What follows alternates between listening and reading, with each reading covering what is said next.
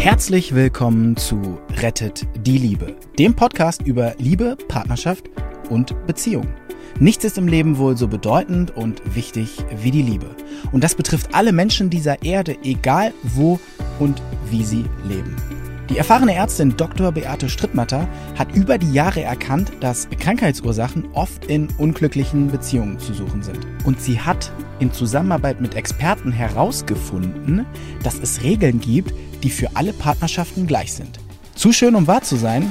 Dann hör einfach zu. Ich hatte schon darüber gesprochen, dass es sinnvoll ist, sich deutlich auszudrücken, sich wirklich in der Ich-Form zu äußern, auch Wünsche ganz klar zu äußern. Wenn du zum Beispiel sagst, Schatz, wir müssen mal wieder die Küche aufräumen oder du als Frau sagst, Schatz, wir sollten mal äh, den Flur streichen. Hm, was heißt das? Heißt das, du hast gerade gesehen, der Flur müsste mal gestrichen werden und du willst es machen? Oder willst du, dass dein Mann es macht? Oder willst du ihm damit sagen, ey, wieso ist das noch nicht gemacht? Je nachdem, wie der drauf ist, fasst er das als Kritik auf und ärgert sich, sagt aber natürlich nichts. Er ist ja ein feiner Mensch, er sagt nichts. Und schüttet damit, ihr beide, ein bisschen Gift in euer Beziehungsglas rein. Und so passiert das Tag für Tag für Tag für Tag. Was eigentlich noch schlimmer ist, dass sind die Harmoniebedürftigen. So die, ich sehe das an Paaren, wo sie das Kuschelbärchen ist und er das, weiß ich was, man darf sich mit großen Namen anreden, aber wenn beide schon so die Stimme erheben, wenn sie sehen, ach, Mensch, dieses Kuschelbärchen, und das geht die ganze Zeit dann so, dann bin ich besonders aufmerksam. Wenn mir ein Paar sagt, wir streiten nie, bin ich besonders aufmerksam. Es gibt nämlich wissenschaftliche Untersuchungen, die ganz klar belegen, dass Paare, die streiten, dass das langlebige Paare sind. Es gibt immer Konflikte. Denkt an den Satz von Lukas Michael Möller, ich bin nicht du und weiß dich nicht. Das bedeutet, es wird immer mal, weil wir nicht eine Person sind, wird es immer mal zu unterschiedlichen Auffassungen kommen oder Missverständnissen. Und dann wird es auch mal so sein und das ist normal und es ist gewünscht in der Partnerschaft. Deshalb gehst du in die Partnerschaft, dass dein Partner mal einen Knopf drückt, einen Knopf aus früherer Zeit. Da ist er plötzlich so blöd, wie Mama das damals schon war. Oder der Partner ist, lebt dir was vor, was du ausschließt. Das ist gewünscht. Warum? Damit deine Seele heilen kann. Also ein Paar, was mir sagt, wir streiten nie. Okay, erzähl mal mehr.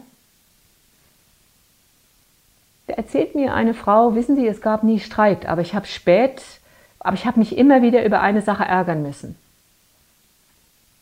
Mein Mann hat es fertiggebracht, immer wieder, immer wieder, immer wieder und immer wieder zu vergessen, dass feuchte Wäsche nicht in den Wäschekorb gehört.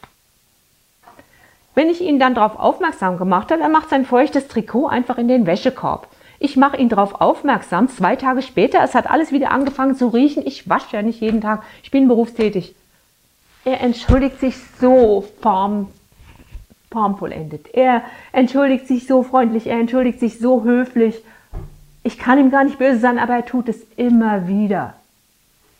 Als die Ehe geschieden war, habe ich die beiden, habe ich sie wiedergesehen. Und sie hat gesagt, wissen Sie, ich habe eine wichtige Sache verstanden. Mein Mann war so harmoniebedürftig und er musste, irgendwo musste er sein Groll ausdrücken, sonst wäre er möglicherweise krank geworden. Er hat Rache genommen, heimliche Rache, nach dem Motto, hier ist die feuchte Wäsche im, hier ist die feuchte Wäsche im, im Wäschekorb. Ich meine, wenn du ein Mann bist, hast du schon mal gewaschen, ja? Wenn so ein feuchtes Handtuch zur trockenen, gebrauchten Bettwäsche kommt, es geht um gebrauchte Dinge, nach zwei Tagen hast du Muff äh, in der Wäsche, die geht möglicherweise gar nicht weg.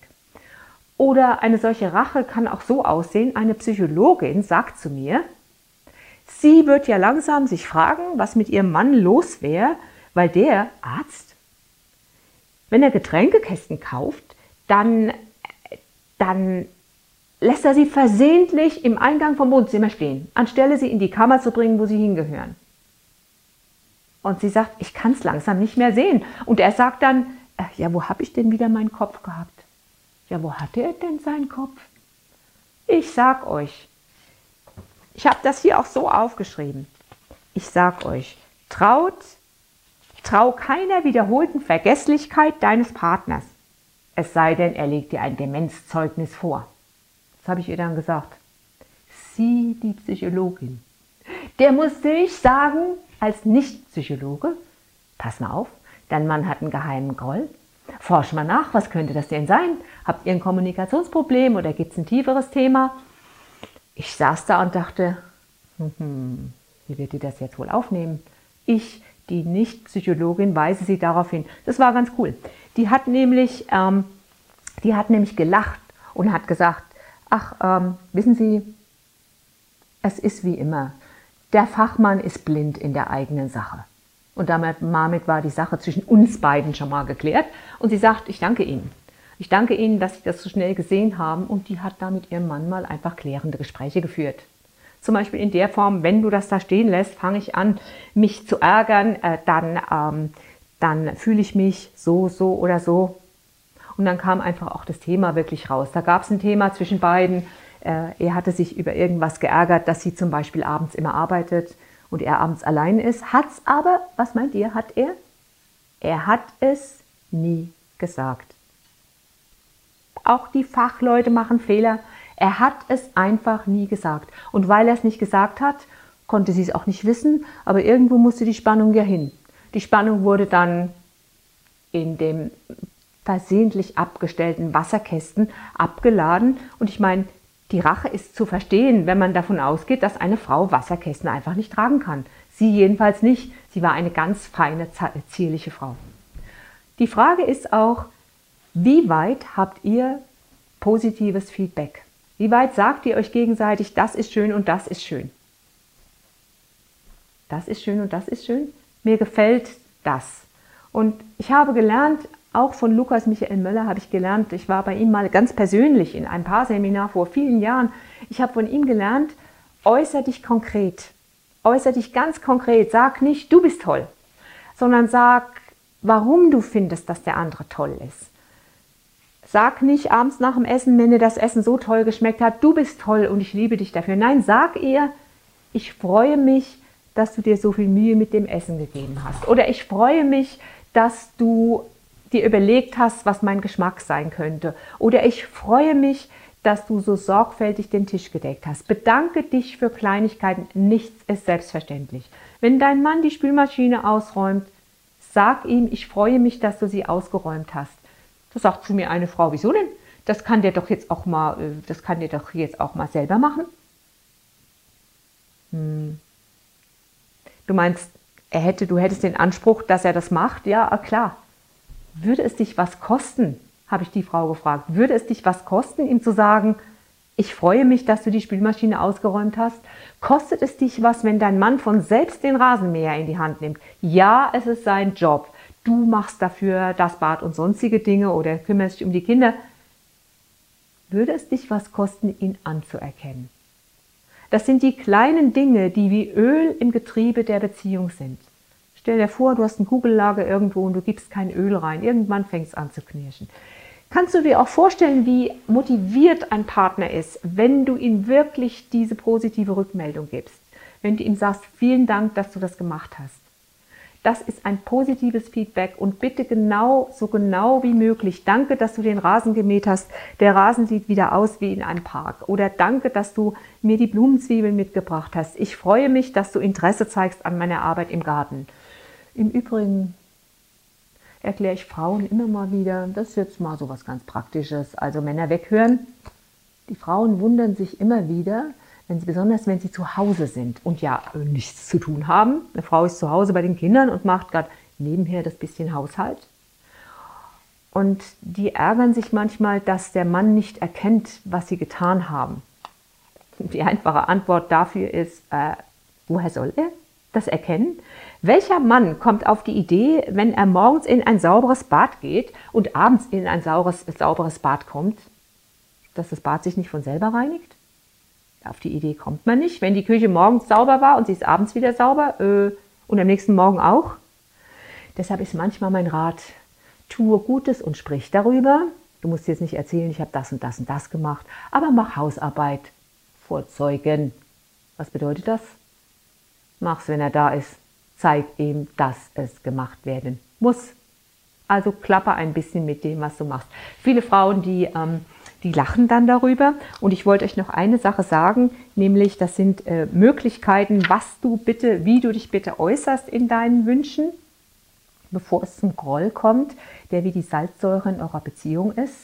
Im Übrigen gibt es auch den Satz, dass verheimlichter Groll, nicht ausgedrückte Wut, das ist wie Wasser im Gemäuer. Wisst ihr, was Wasser im Gemäuer macht, wenn es im Gemäuer steht, wenn der Frost kommt? Weiß das jemand?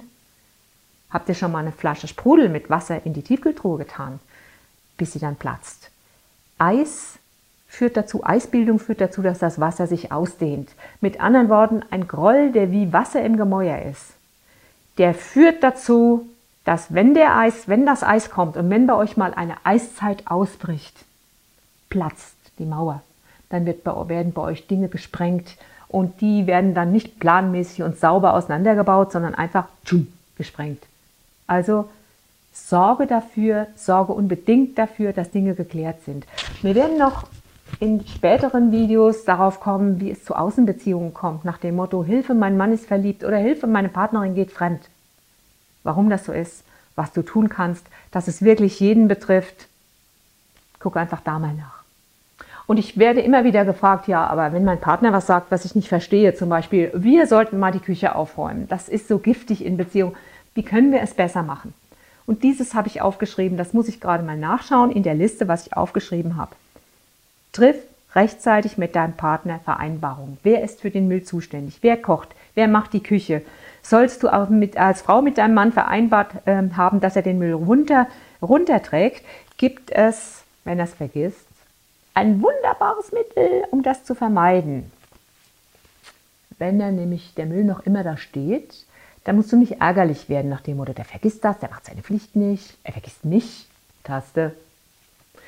Du trittst zurück, ganz bewusst aus dem Ärger und du unterstellst ihm einfach die positivste Absicht. Vielleicht hat er seine Gedanken gerade woanders, aber hier ist der Trick.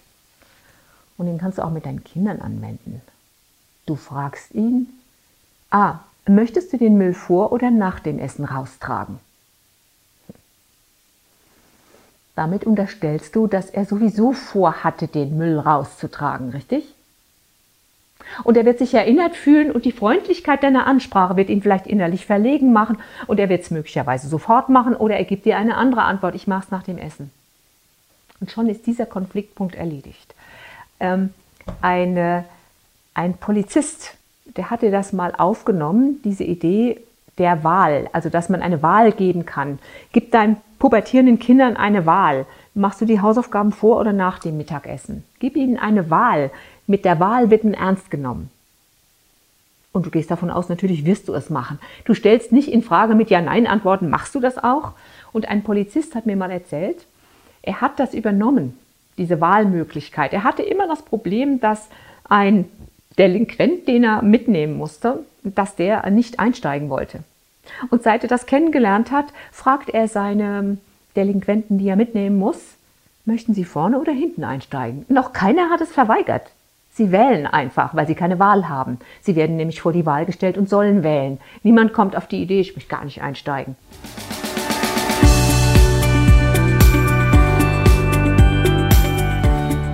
Und wie war es? Wenn es euch gefallen hat, dann abonniert gerne den Podcast. Beate Strittmatter hat auch ein Buch geschrieben, Rettet die Liebe. Dann habt ihr die Gesetze immer zur Hand. Der Link ist in den Show Notes. Macht's gut, bis zum nächsten Podcast.